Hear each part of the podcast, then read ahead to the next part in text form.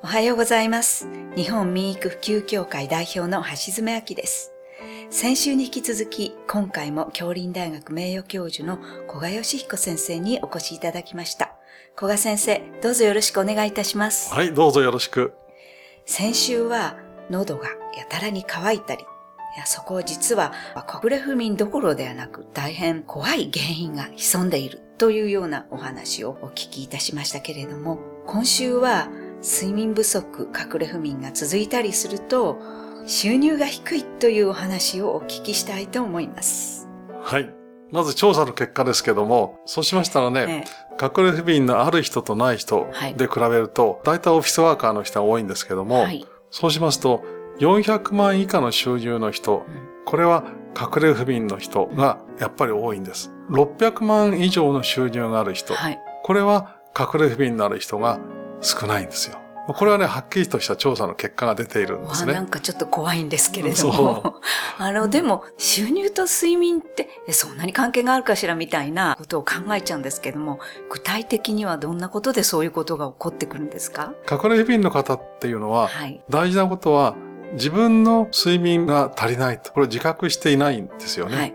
そうすると当然、ちゃんと眠らなきゃいけないということを、これをしてないんです。うん。職場でなんか失敗をしてしまうとはい。いうようなことがあると。その背景にはストレスが溜まっていると。はい。しかも寝不足によって、こういろんなマニュアルの操作ができなかったり、はい。それよりも何よりもうん、こう非常に消極的になってしまって、うんいざって時にこう大胆な発想があっても、それをこう行動することができないと。うんと的確な行動ができないということになりますよね。それがこう積もり積もると職場での自分の評価が低くなったり、実際に職場でなくてもお客さんと会ってる場所でなんか非常にこう大きい失敗をしてしまったりというようなことがある。なんかやっぱりコミュニケーションが不足してくれると。こうコミュニケーションが十分にこう保てなくなってしまうということになれば、職場では非常にこう致命的なことですよね。はい。いくらコンピューターのこう社会とかはい。いうことでも、とっても大事なことは、はい職場で人と人との生きた関わりというかな、はいそれはよく保たれていること。これはこう仕事で成功する秘訣ですよね。そうですね。なんかもういろいろ技術的なこととかありますけれども、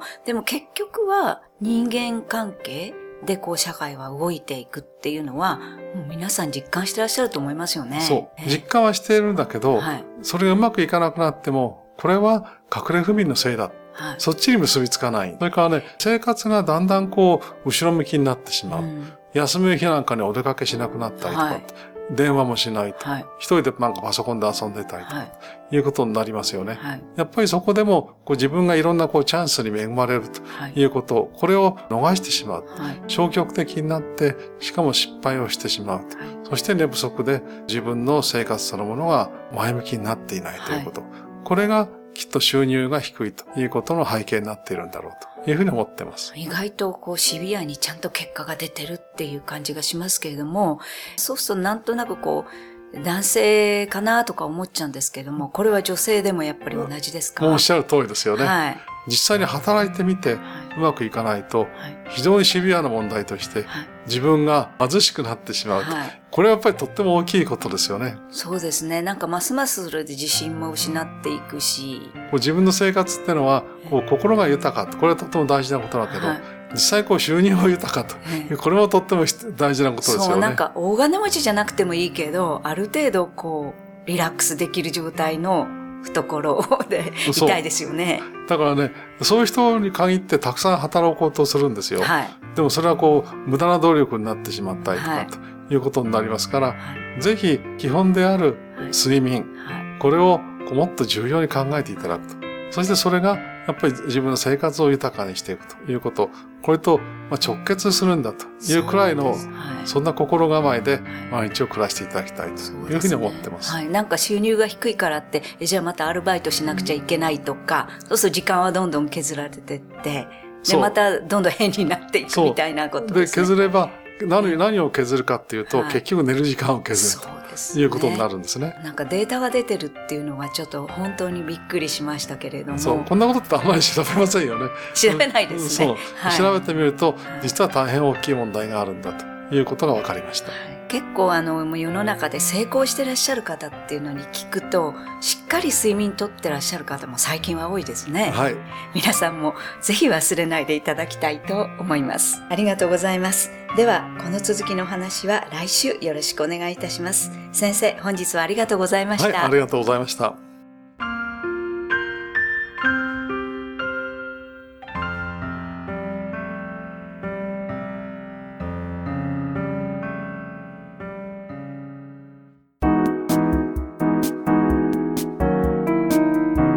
ここでパシーマファンクラブのコーナーです。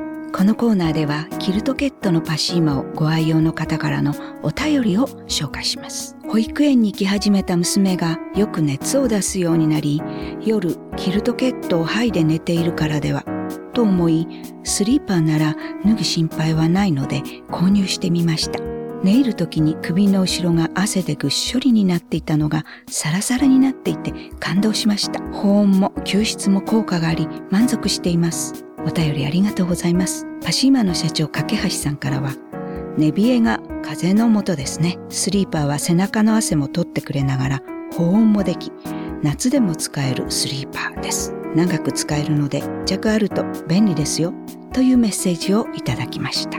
次のお便りです。